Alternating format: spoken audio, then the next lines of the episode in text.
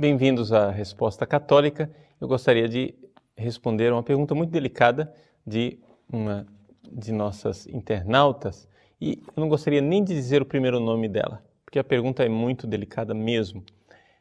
Ela diz assim: Padre, eu hoje sou católica, convertida, praticante, realmente estou engajada na igreja, mas no passado, quando eu estava no início do casamento, era meio descabeçadinha, não sabia o rumo das coisas e eu acho que eu pratiquei um aborto. Veja, ela nem sabe se ela praticou um aborto de verdade. O fato é que ela teve uma situação em que a menstruação atrasou, ela ficou exasperada, com medo de que fosse uma gravidez e tomou um remédio abortivo. Então ela carrega na consciência essa realidade de que possivelmente deve ter cometido um aborto. Acontece que ela se confessou desse pecado, é, participa da igreja, hoje está engajada, feliz, contente, só que um padre, numa palestra na paróquia dela, chegou e disse que quem pratica o aborto está excomungado. E que para se tirar essa excomunhão, somente o bispo, ou então um padre que tenha recebido uma permissão especial do bispo. E agora, Padre Paulo, o que é que eu devo fazer?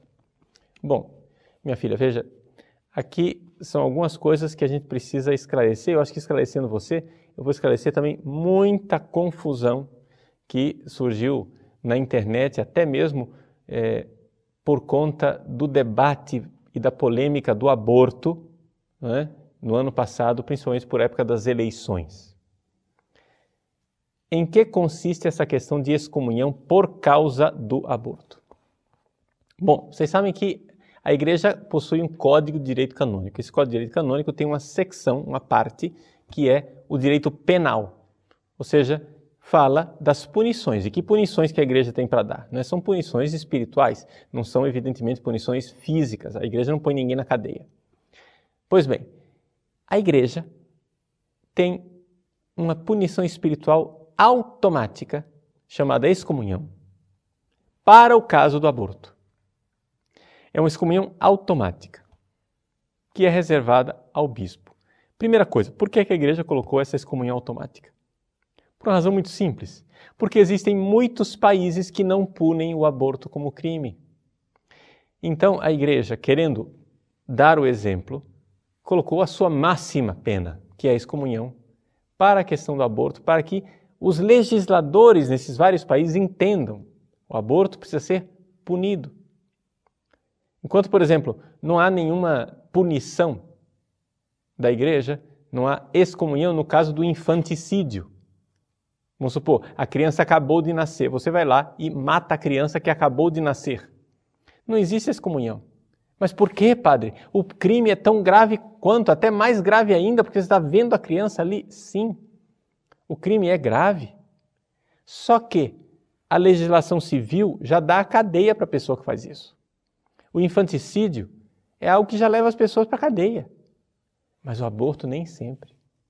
Então, primeira coisa que você tem que entender é por que é que a igreja acrescentou essa penalidade para o aborto.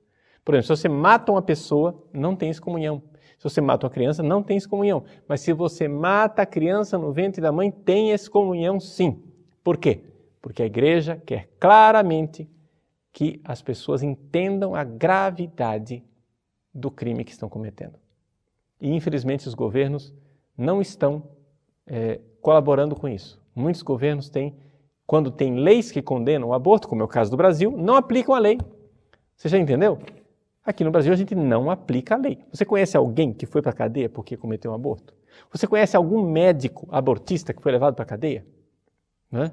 Então você entende que aqui as coisas são complicadas no nosso país. A igreja então se coloca muito claramente nessa posição, excomungando as pessoas que praticam aborto, não somente aquelas que praticam aborto, como aqueles que são cúmplices deste aborto, cúmplices diretos.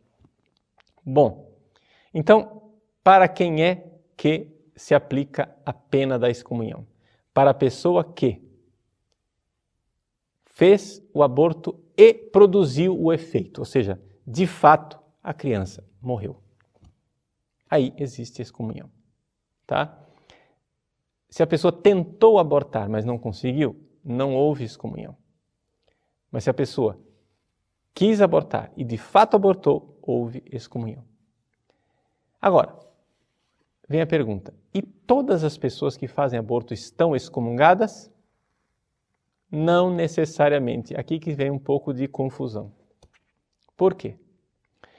Porque essas penas automáticas, ou seja, o aborto, late sentença, uma pena automática, para que aconteça a excomunhão, a pessoa tem que saber que a excomunhão existe. Está entendendo? Se a pessoa nunca ouviu falar que existe a excomunhão para quem comete o aborto, a pessoa não está excomungada. Atenção, não estou dando minha opinião. Isto é, a lei. Isso está previsto no Código de Direito Canônico. As penas automáticas, ou seja, no caso a excomunhão do aborto, não se aplicam, não acontecem no caso em que a pessoa não conhece a pena. Então, vamos por aqui dois casos bem concretos. Imagine duas mulheres que vão lá na clínica fazer aborto. As duas fazem o aborto. Uma era católica, praticante, consciente e sabia que, o que estava fazendo e sabia que havia uma pena de excomunhão. A outra era católica, mas não era tão praticante, não conhecia as coisas, meio ignorante, é, nunca foi de estudar muito a fé. Foi lá e fez o aborto também. Pois bem, aquela que sabia da excomunhão está excomungada, aquela que não sabia da excomunhão não está excomungada. Está entendendo? Essa é a disciplina da igreja.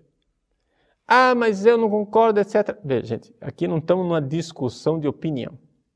Lei é lei, e a lei deve ser aplicada estritamente porque trata-se de lei penal. A lei penal deve ser aplicada de forma estrita. Portanto, só é excomungado aquele que sabia que havia a pena da excomunhão. Respondendo a você, minha filha, que está tão preocupada. Fiquei sabendo agora que tem uma pena de excomunhão. Eu fui excomungada? Certamente não, porque você não sabia da pena da excomunhão. Agora, se você está assistindo esse vídeo e ficou sabendo agora, porque está assistindo o vídeo, que existe a pena da excomunhão para o aborto, se você fizer aborto aqui para frente, minha filhinha, você está excomungada. Entende? Porque você ficou sabendo. E por isso é necessário que os padres preguem a respeito desse aborto, dessa excomunhão, perdão, né? Preguem contra o aborto. Por quê? Para que as pessoas saibam e somente assim é que nós vamos ter a aplicação real do direito penal da igreja. Um outro ponto bastante polêmico, mas que eu quero responder desde já. E o que acontece com os legisladores? Vamos supor, os legisladores que votam a favor do aborto. Eles estão excomungados? Aqui a questão se torna muito mais complexa. Por quê? Porque não tem somente a questão da ignorância, a pergunta é: será que eles sabem? Mas, número dois, eles são católicos, porque não é possível você excomungar quem não é católico. Não é? Você não pode excomungar um protestante, ele já está fora da comunhão da igreja. Você não pode excomungar um ateu, ele já está fora da, da comunhão da igreja. Então, se ele é católico e ele está plenamente consciente do que ele está fazendo, ele está sendo cúmplice direto, não somente de um aborto, mas como de milhões de abortos. Portanto, a situação dessa pessoa é muito grave. Muito grave porque ele está colaborando com o aborto das pessoas. No entanto, existe uma polêmica de interpretação. A polêmica de interpretação é a seguinte: esse legislador pode ser considerado cúmplice direto ou ele é somente cúmplice indireto. Ou seja, a pessoa que deixa aberta a porta da casa para que um outro entre e roube, ele é cúmplice direto? Algumas pessoas dizem, é evidente, ele abriu a porta. Se ele não tivesse aberto a porta, a pessoa não entraria. Outras pessoas respondem dizendo, não, mas ele somente abriu uma possibilidade, quem roubou foi o outro. Seja como for, nós, se tivermos esta eventualidade triste de no Brasil termos o aborto aprovado, nós estamos diante de um crime terrível. E a minha opinião pessoal é que os legisladores que cometem esse crime certamente são cúmplices diretos. A polêmica ela existe, mas eu prometi para você que faria uma distinção muito clara nessas nossas respostas aquilo que é a interpretação da doutrina e da disciplina da igreja sem dúvida alguma, e que eu iria advertir você quando se trata de uma tomada de opinião, né? Eu tomada de posição, eu estou manifestando a minha posição e a minha opinião pessoal. Eu penso que no caso aqui a lei se aplica também aos legisladores.